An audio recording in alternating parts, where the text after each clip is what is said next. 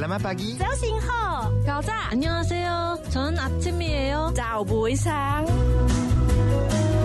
早安，欢迎加入幸福联合国，让生活更 global。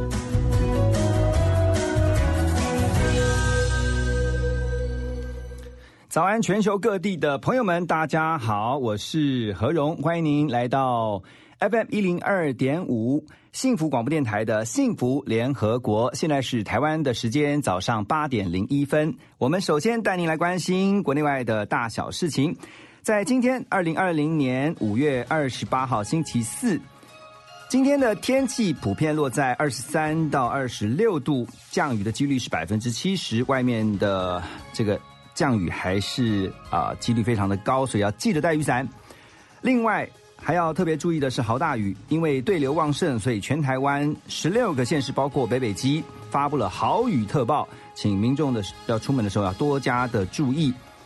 全球的疫情现在有五百六十八万三千人确诊，死亡人数超过三十五点四万人。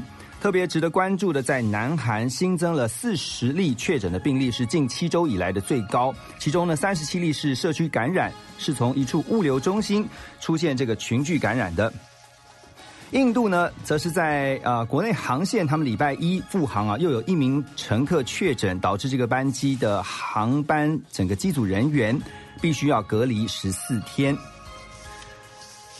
好，另外在德国，德国的外交部长说呢，从六月十五号开始要解除对二十六个欧盟国家的旅游警示，而他也表示呢，柏林政府呢将会啊稍后在对于这个土耳其等其他的国家的旅行建议会做出进一步的决定。新冠的肺炎这个疫情啊。持续在全球，虽然说在台湾目前看来似乎是控制住，我们仍然是零确诊的这个记录。不过呢，在新加坡啊，他们已经实施类封城的阻断措施，也鼓励民众持续的待在家，要求减少社交的接触。那虽然说外出约会的机会没有了，但是也因此兴起了一波视讯约会潮。很多人都是一聊呢就聊了好几个小时，甚至还有很多的婚姻交友机构。介绍机构呢，就纷纷推出了视讯约会来取代实体的约会，也让想交朋友或想结婚的这些用户，在疫情期间照样有机会来认识新的朋友。这是今天的国内外大小事，我们提供给大家做参考。谢谢帮我们整理的我们的气质黄木杰。好，接下来在稍后的幸福联合国，我们邀请到。我们说，我们的节目是联合国。今天特别邀请到的一位，就是来自于联合国，她在联合国的组织里面工作，很特别的一位小女生，三十岁啊，我把她年纪讲出来了。不过这么年纪轻轻，怎么能够进到联合国这样一个国际性的组织工作呢？我们先来听这首歌曲，这是五月天的《有些事现在不做，一辈子都不会做了》，好符合我们今天的来宾。先来听歌曲，马上回到我们现场。你最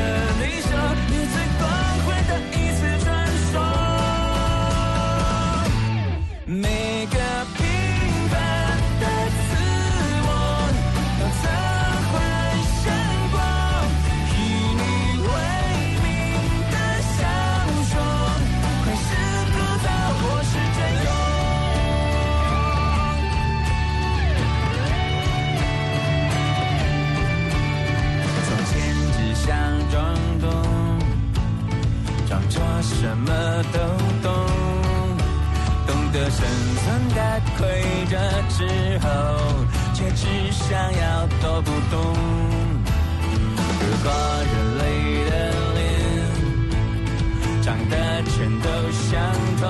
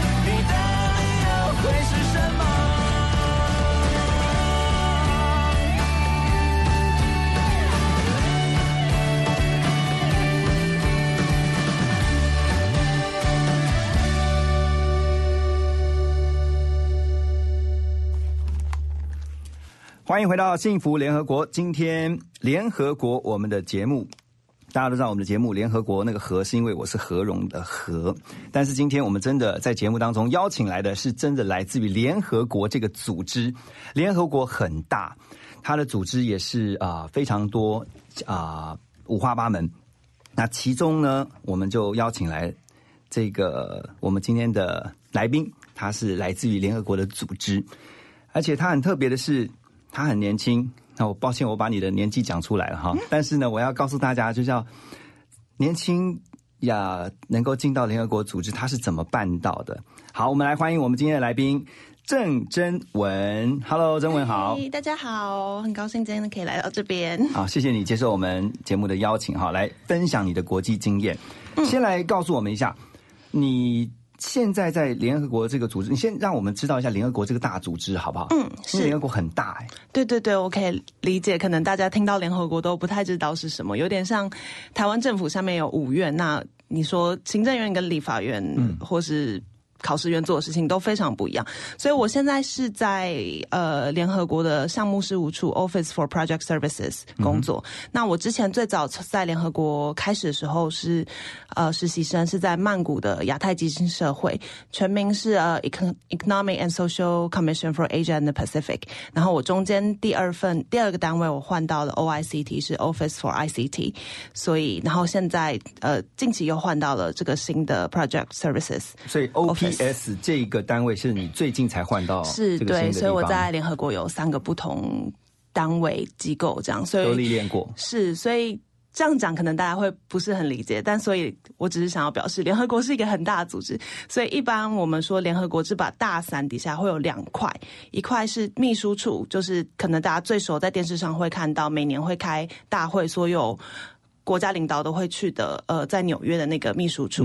那我第一个单位是属于第一跟第二单位，其实都是属于秘书处。所。以你那时候在纽约中工作。哦，不是，我是还在呃曼谷，所以它其实是一个区域性的，所以在、呃纽约是总部，那每个不同的区域都会有他们自己的区域总部，所以我在亚太地区，那在非洲会在呃呃阿迪萨巴巴，在呃呃阿迪萨巴巴是 非洲的地地名。对对对是在呃你有到过非洲？没有没有、我没有去，我就是在亚洲非洲的那个总部在那边。对然后在可能拉丁美洲就在智利的呃 Santiago，嗯，所以呃，所以我一开始前两个地呃前两个工作是在。秘书处，嗯。但是大家另外一块最常听到，其实可能是联合国的 specialized agencies，像我现在最新在的这个 OPS，它就是在 specialized agency。那其他最有名，可能大家现在最常听到的 WHO 世界卫生组织，然后世界贸易组织，对，没错，所以这个是最好的例子。然后还有啊、嗯，像是儿童基金会，然后世界粮食组织，这些都是属于 specialized agency，然后他们不属于区域，他们是世界的，那他们也不会。他们就是有自己很清楚的 mandate，他们就会做他们，呃，像世界卫生组织就是跟世界卫生医疗有关系的事情，然后儿童基金会就是关心儿童权利，所以他们会有一个很清楚的 mandate 在里面，他们就是做跟这个相关的事情。WTO 也算。对 WTO 就是哦跟世界贸易，对，没错。哦所以大概联合国是这样大两大块，然后下面还有很多很多小的组织。哦，谢谢你先带我们了解一下联合国这个大的组织，它底下的几个架构。没错那你现在做 LPS，你主要在做的工作项目是什么？嗯所以在这么不同的几个单位里面，其实我的我的工作内容，我的方选一直都是 communication 相关的，因为我自己过去的背景是 media and communication，嗯，所以我虽然在不同组织，他们都有不同的计划和项目，但是我都在做 communication 相关。那我现在在最新的这个单位，我也是负责对内还有对外的沟通协调，嗯，相关的事务。你对你说你的 base 就是你呃的背景是学媒体沟通 media and communication，是。那你是念什么的？就是念媒体的吗？的对，我的大学是念社会学，然后到了呃研究所，我嗯在台湾念念吗？对对对，我在台大社会系 OK，是，那然后呢？然后我后来研究所在伦敦政经学院念 Media and Communication，嗯，所以呃，就是那个时候，呃。media and communication 也很广，所以我那时候比较针对的是可能这跟政策还有如嗯媒体相关怎么管理，然后还有特别跟国际发展的部分，所以可能那部分是跟我现在在做的事情最有关系，也是启发我比较多的地方。所以你是从大学时候，还是在更早以前就想过，还是从来没想过你会在国外工作？其实大学的时候回想起来，有一些出国的经历，可能拿到奖学金去一些 summer school。哦对，我在台大的时候拿到奖学金，在交换学生。嗯，但嗯，所以那时候是有兴趣的，但其实我也关心很多本土的事物，所以我那时候可能就比较想说，我会想要走非营利组织的路线，我会想要去关心一些社会议题，但我没有特别想说要在国外还是在哪里，因为我觉得这些议题是普世的，到处都有。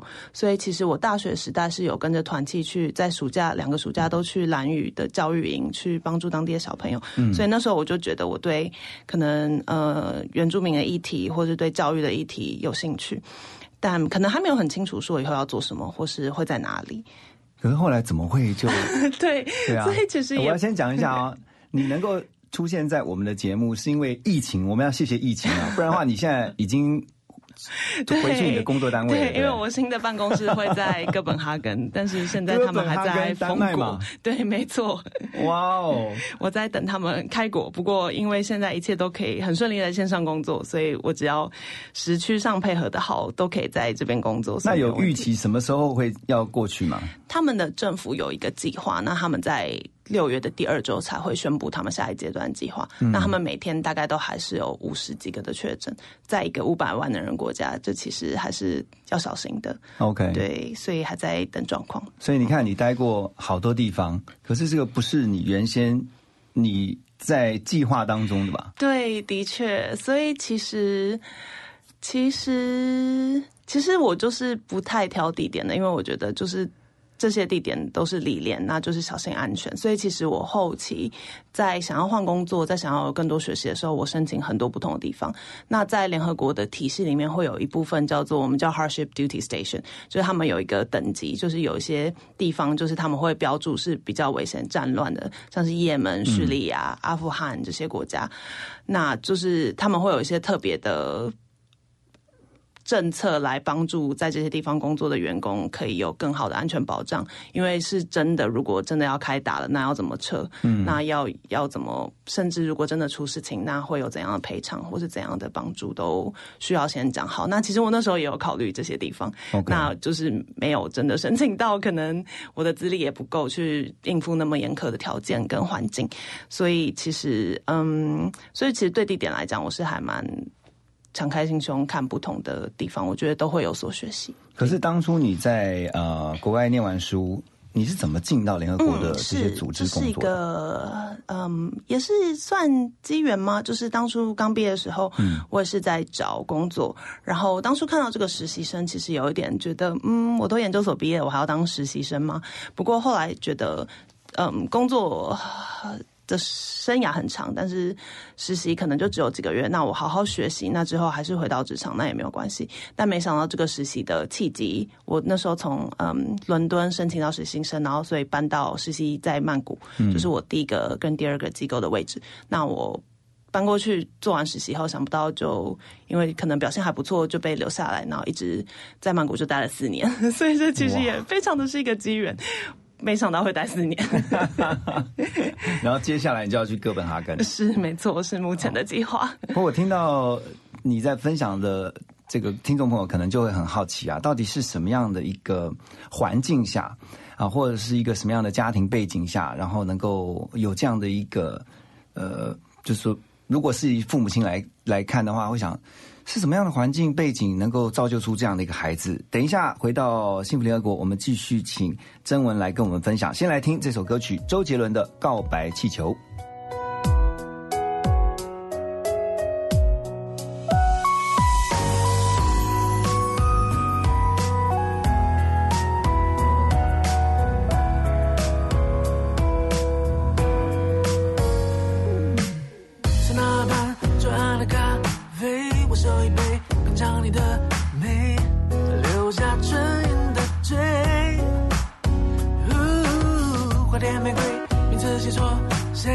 拍气球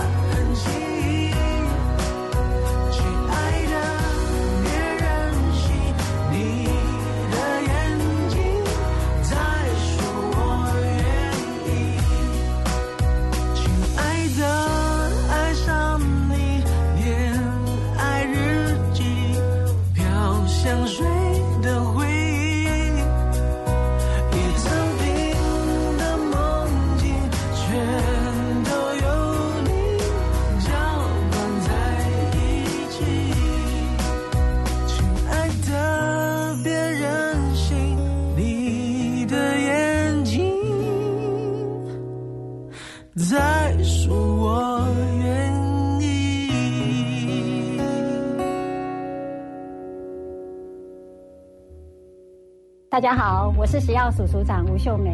随着台湾疫情趋缓，国内也启动防疫新生活运动，希望民众安心至餐厅用餐。提醒您，用餐前后正确洗手，保持手部卫生。如果是大型聚餐活动，记得留下定位联络资讯。而餐饮业者除了定时消毒桌面、菜单等器具与环境外，烹调时佩戴口罩及勤洗手，也是食品卫生安全的重点。有政府，请安心。资讯由机关署提供。大都会轿车 APP 免费提供轿车服务，无论是洽公、机场送机、包车旅游、为搬家服务，或是公司及企业用车月结服务，通通都有。现金、信用卡、各种电子支付都可以。企业用户合作还有更多优惠。现在下载大都会轿车 APP 送两百元车资折抵券，欢迎下载轿车。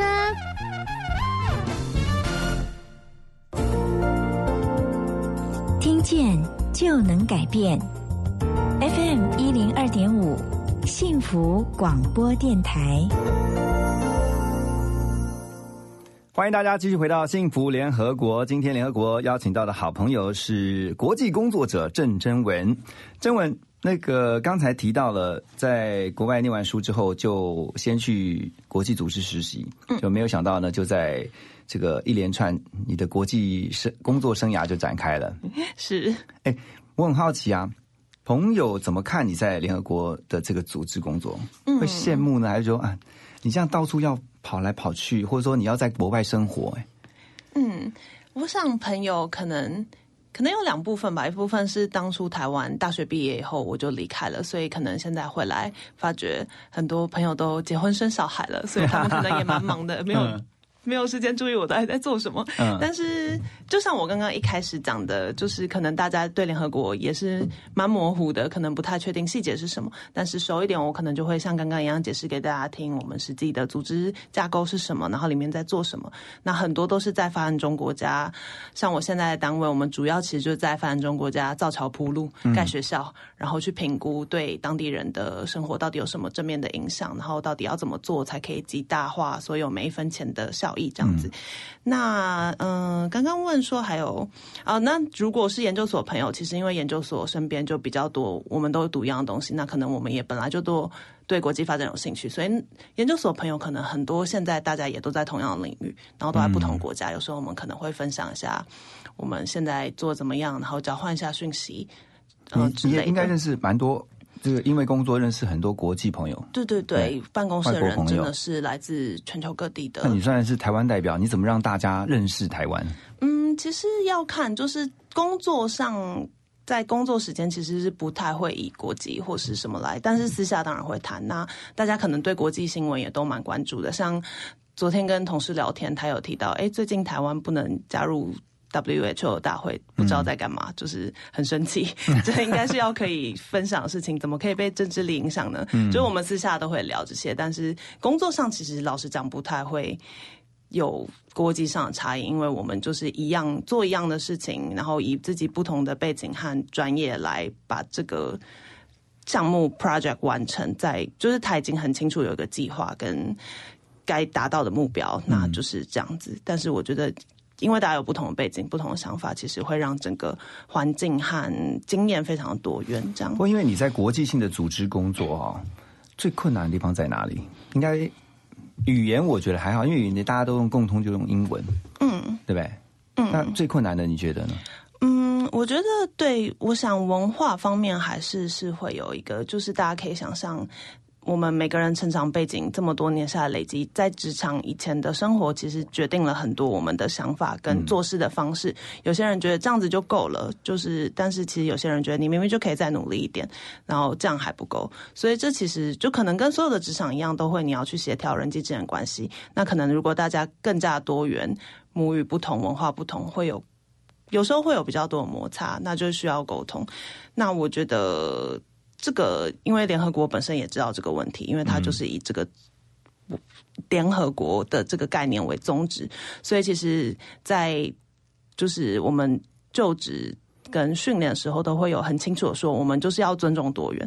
所以，如果你有任何歧视性的言论，或是不尊重少数文化的行为，是是真的，如果会很被注意，很容易被放大。那你自己呢？你自己在进到这个工作场所之后，有没有哪些是你原先觉得，就是你你有你有不适应的，后来怎么样去调试吗？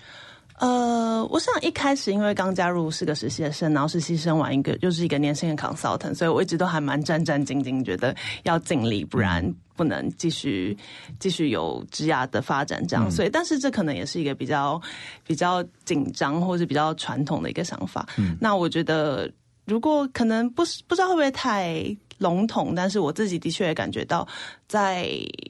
呃，职场上可能大家就很重视我嗯、工作生活的平衡，就不会你就是加班加到很晚，你就会被觉得很比较比较认真、比较厉害，老板会比较喜欢你，是你可能就比较。也会另外一个负面的角度来看，就是你其实没有办法有效率的在短暂时间把事情做好，你才需要留这么久。但是这也跟文化有很大的关系，因为我一开始的工作地点是在泰国，所以其实泰国相对来讲也是会比较有这样的习惯。然后甚至有一个同事，他是觉得下礼拜要开，呃下下个月要开这个大会，真的太辛苦了。那因为他是泰国本地人，他住在很远，所以他为了这个计划，他租了一个公司附近的房子在那边做。啊，对，在那边住一个月，让他每天可以大幅减少曼谷开车塞车的时间，所以他可以把这件事完成。那当然，我们不会负面来看，我们真的觉得哇，这真的是很厉害的精神，但也会觉得提升他的工作效率哇，竟然做成这样子，就是就是每个人大家会想法不一样，但是我觉得就会看到这种。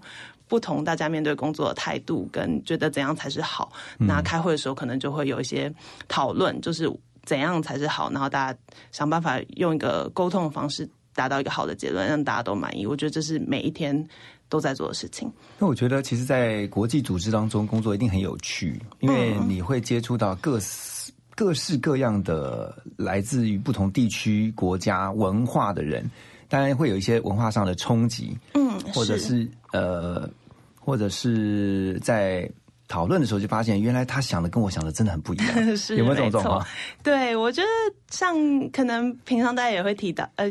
可能在外商公司或在其他国际化的地方嗯都会这样。那我自己会觉得，我觉得比较有趣，在联合国是一个，嗯，我因为大家都会聊天嘛，虽然说像我刚才讲，在实际上的工作内容，你不一定会讨论到那么多你的背景，但是常常一些不经意的言谈或是一些自己的习惯，还是会带出来。那因为我在联合国的的组织方面比较都是做国际发展，也就是所谓的帮助呃发展中国家。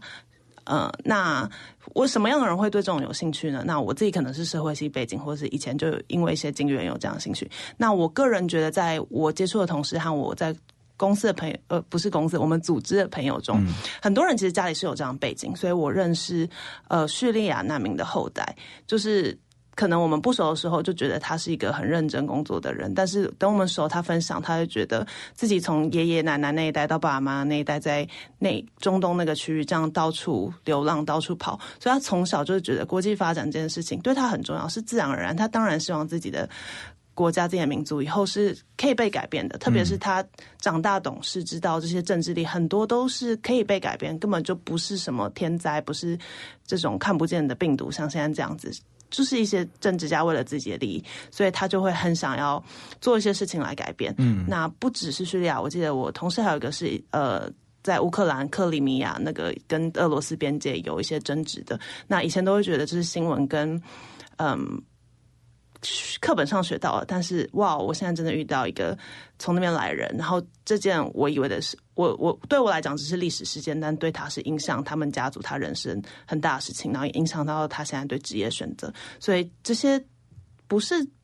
可以说是工作带给我，但也是可能在这个环境下自然而然学到一些东西，会让我可能对世界有更多认识，然后也觉得这些事情都是都是很个人的，就不会觉得啊新闻看看转转台就没有了，嗯，这样子。哎，那有没有一个状况是？呃，以前我们可能对国外有一些刻板印象，比如说对某些国家或某些地区的这些外国朋友有一些既定的刻板印象。可是真的跟他们相处之后，才发现原来不是这么一回事。嗯，我觉得对大家都很喜欢开玩笑。我觉得那个可能是每次大家刚认识的时候破冰。如果你是哪个国家，刚好他们也可能觉得台湾人应该怎么样？对对对，可能亚洲啊，或者你会你的对，可能大家都会有一些印象。但我后来也学会，其实就是。到等到你，如果你只是一般工作关系，就没有什么关系。但你认识比较久、比较深入，那就会变成一个很个人、很独特的经验。然后特别你像我刚刚讲的，我朋友也是相处久了，大家一起出去玩，后来才听到他讲那些家族的故事。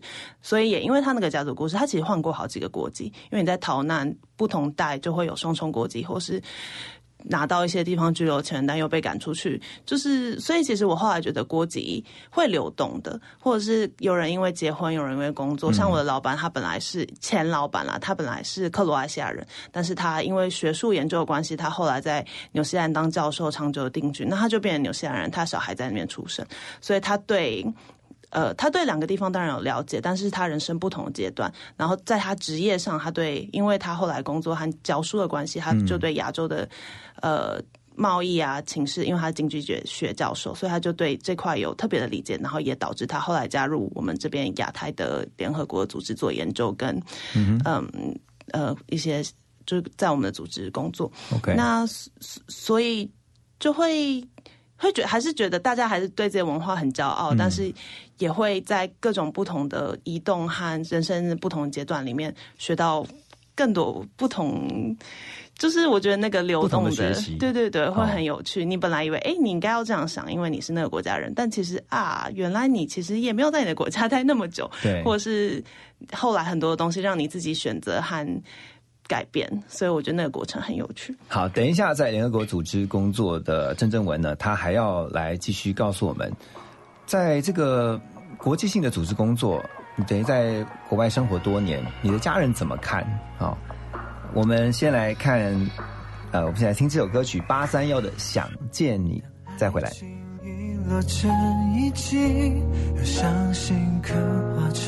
回忆，想念几个世纪，才是刻骨铭心。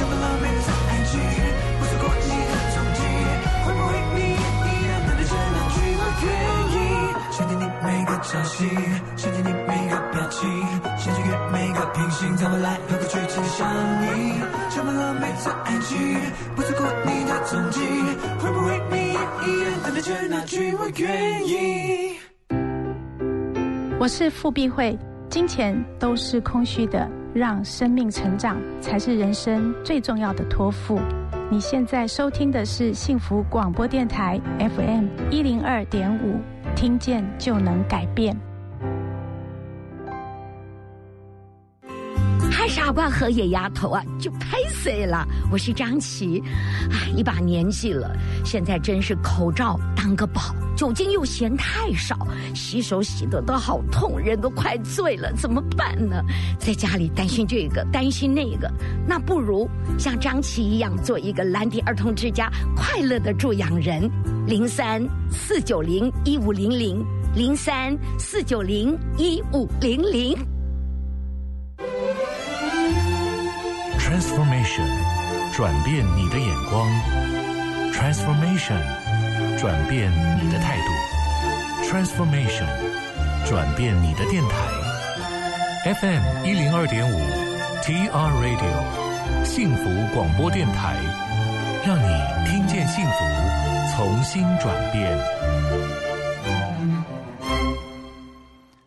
早上的时间是八点三十六分，快要八点三十七分了。欢迎您继续回到幸福联合国。今天我们邀请到的好朋友是国际工作者郑征文。征文，呃，我很好奇，你是在一个什么样的环境下养成的？你从小就这么有国际观，还是你刚刚讲说 你其实也没有意料到说你会在国外工作吗？对，你的家人怎么看你在国际上工作这件事情？嗯，所以对啊，我刚刚你在回想自己成长过程，好像也没有特别一直说我就是要出国，或是我就是要做什么。但是的确，家里爸爸妈妈是很开明，就是呃。爸爸不会说你一定要留在台湾或一定要在哪里地点上，他也会鼓励我去多看看。那他真的就是不太会去特别计划他自己的。我爸爸自己的说法就是放牛吃草，就是你就去吃你想要吃的草，跟我讲一声，小心不要拉肚子，小心不要吃错。那就是要跟我讲一声，不要让我担心。嗯，对，不可以做就是就是不好的事情，就是就是可能有个大原则，但他真的就很让我去。还好哎、欸，我觉得可能阿妈比较会，嗯、阿妈每次看到会就会说你怎么一直在外面，怎么都没有回来。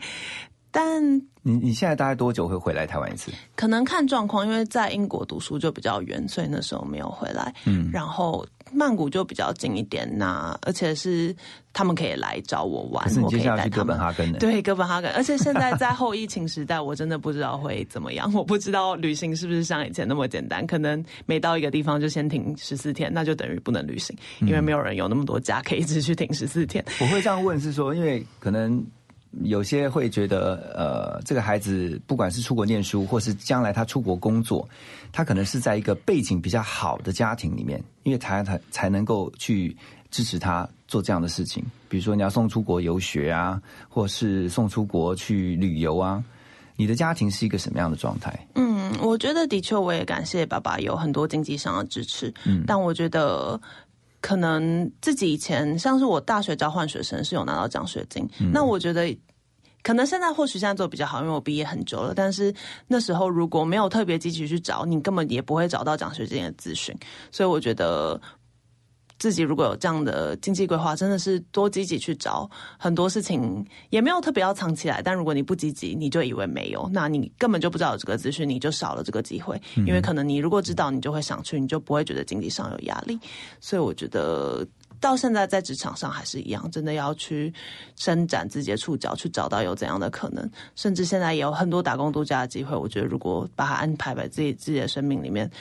就其实根本都不会花到钱，还会赚钱，但是自己要安排好，当然也是有风险，所以可能要知道安全第一啦。对对对，但也不要怕，就是先想好最好最坏的状况，如果可以应付，那就是放手去闯。我觉得这是一个，也是一个我们工作上做计划，看风险，风险不大，好，那我们就去试。嗯嗯，在外工作或者生活，其实要很独立啊。你是从小就这么独立吗？嗯，我觉得什么事情都要一个人自己来。我的确可能以前最早国小、国中，我也不是很确定。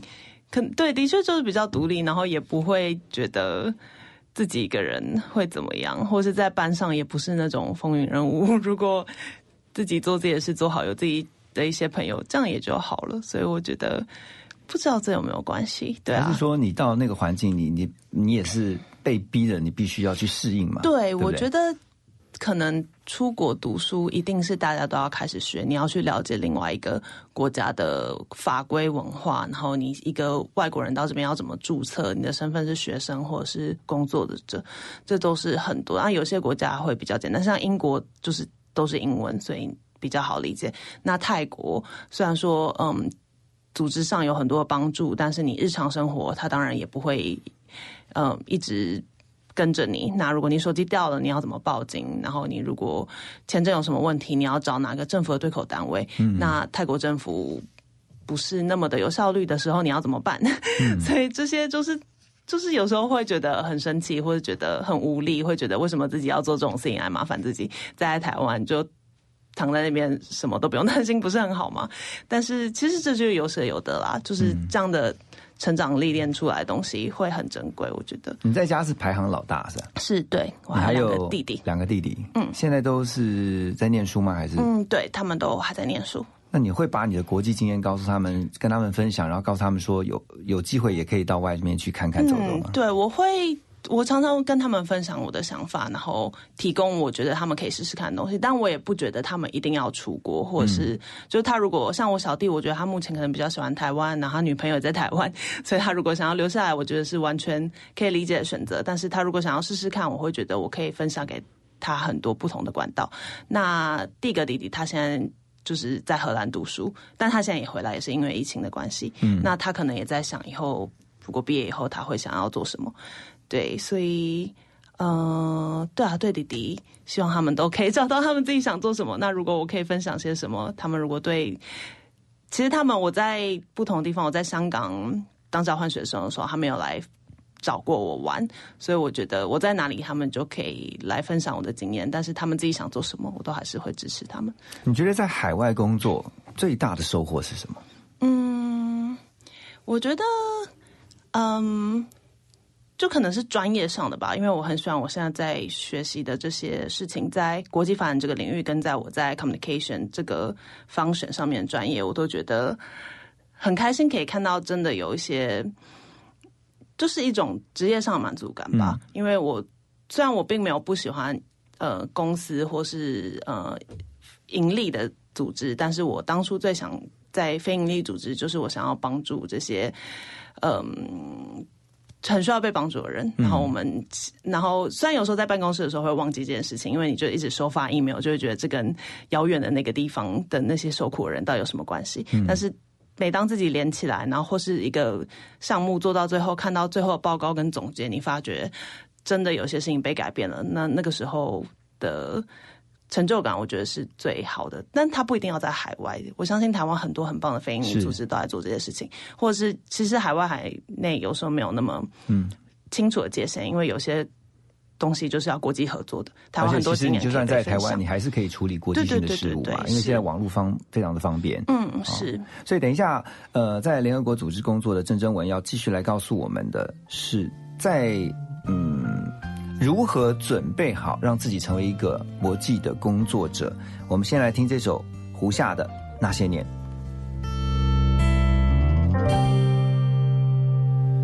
又回到最初的起点，记忆中你青涩的脸，我们终于来到了这一天。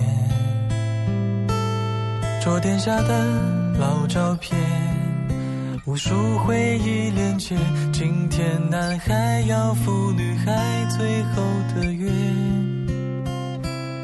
又回到最初的起点。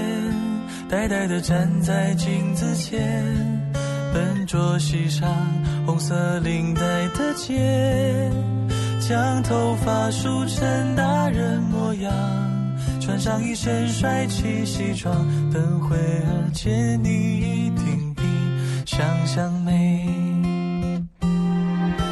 好想再回到那些年的时光，回到教室座位前后，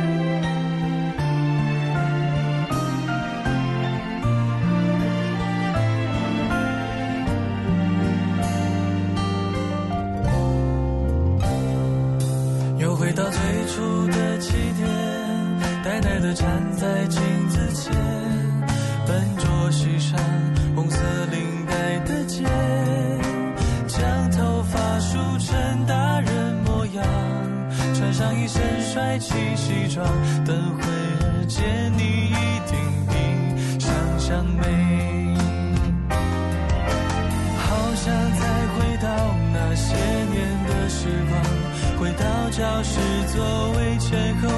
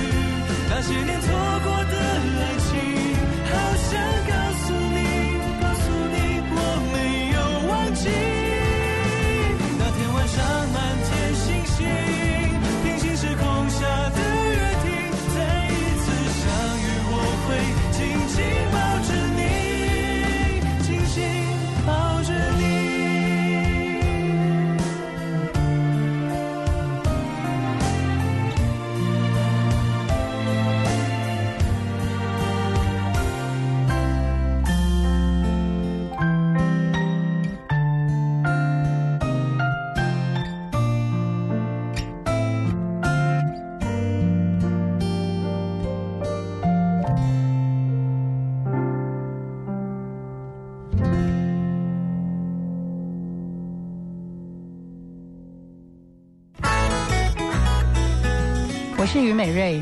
人生就像是一道美味的料理，用心经营也能煮出独一无二的菜色哦。你现在收听的是 FM 一零二点五幸福广播电台，听见就能改变。听见幸福，遇见幸福。打开幸福电台官网，收获更多幸福资讯。二十四小时线上收听不间断，FM 一零二点五，陪你幸福每一天。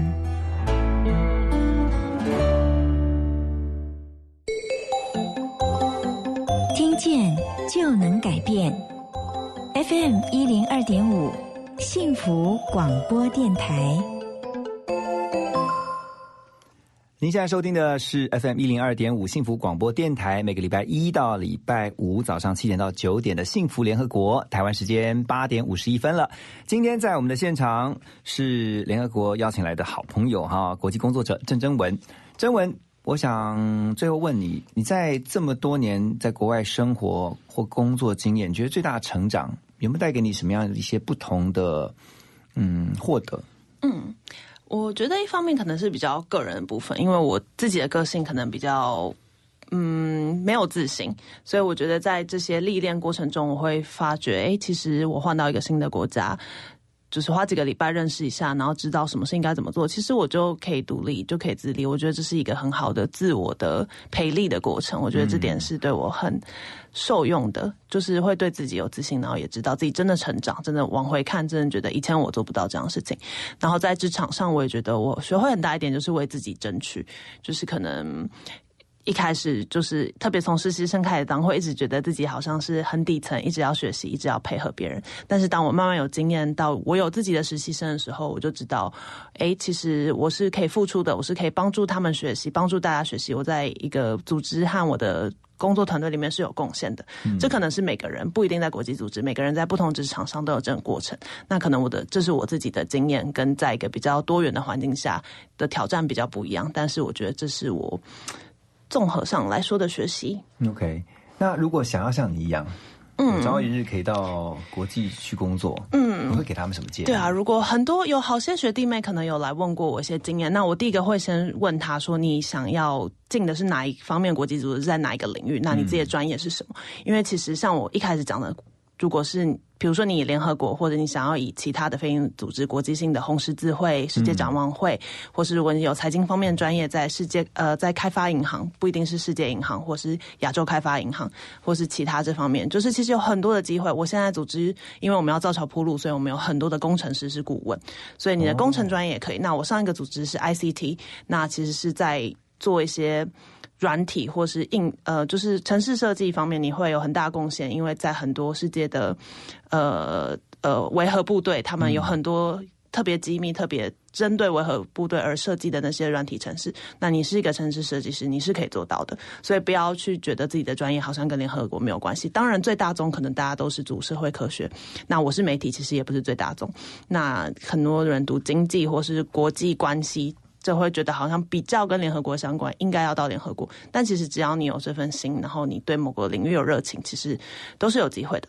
那再来可能就是你的呃语言能力，就是呃，这个沟通，对对对，啊而且不能抱怨说，哎，为什么他口音都那么重，我听不懂，因为那就是他的口音。我们每个人都有自己的口音，应该适应各国的 对口音对对，了吧就是从研究所就开始在适应，跟教授啦，跟同学，所以对啊，会有比较困难的地方，但是但是就是，也如果你有办法克服，那你就会比较能够沟通，别人也会觉得跟你共事，你更就是更更更更能够。理解和包容，就是一个团队要经营就这样，因为你不可能一个人单打独斗。嗯哼，所以然后再来，我想语言，然后心态，然后找到自己的专业，然后可能就是去尝试，去如果要以实习生为一个实习生，或者是像我的经验是从实习生开始，那我觉得另外一个就是在你自己的专业做到主管阶级，然后你在那时候你就不用再从底当了，那你就是只要找到适合的。项目适合的组织，那你说不定就可以进去贡献你的所长。特别是很多特别计划，他们都要一个很专门的知识。我们常常会要雇佣很多的顾问，你要可能在某一个国家的某一个领域、某一个科技，或是某一个某一个发展的议题上，所以可能有很多的教授，他们就会被请来写这个特别报告，或是所以只要找到你的专业，我觉得都是有机会的。我突然好好奇哦，薪水待遇好不好？我觉得蛮不错的，因为是连生活一起都算吗？呃，有很多不同的 package。OK 那通常福利会不错，像我保险是都会有包，特别是像我刚刚讲的，如果你还特别要到阿富汗或是这种战乱地区，哦那个那你的医疗啊什么是全包的，然后你的假也很多，像我的年假有三十天。那、哦对 对，这是这算是一个。基本的嗯 package，、那当然，因为组织很大，然后每个组织有自己发的合约的限制，所以每个我待的三个组织都有自己不同规定。那我也是从一路上来各种，所以我刚才说的怎么为自己争取也是其中一点，但是也没有太大争取空间，因为这些都是透明公开，所以网络上其实都有薪资的结构跟表格。而且相关的资讯其实在网络上都找得到。是是是，因为这是最重要一点，你要你要透明公开，你不能就是都藏藏起来，然后大家要去猜，这样。所以你会想有一天你就是以后就会在国外生活，然后就持续在国上国际上工作这样子。嗯，其实我现在可能也是以职涯发展跟学习为主，嗯所以只要那边有好的机会，我也都蛮愿意尝试的。对，其实不管是在国外或者是在国内，刚刚你有提到嘛，就是说海内外工作，其实即便在台湾，你还是可以成为一个很国际化的人。嗯，是。那重点就是在于你要如何去在这一段啊、呃你在预备的时间内，努力的去充实自己，嗯，努力的让自己在国际的啊、比如说国际观的培养，或是让自己能够能够成为一个符合国际工作需求的人才。我觉得这个是呃比较重要的。那当然。学习就是一辈子的事情，Don't stop。我们最后来听这首歌曲，就是蔡依林的《Don't Stop》。也谢谢曾文今天接受我们的邀请，谢谢你哦，嗯谢谢祝福大家，拜拜。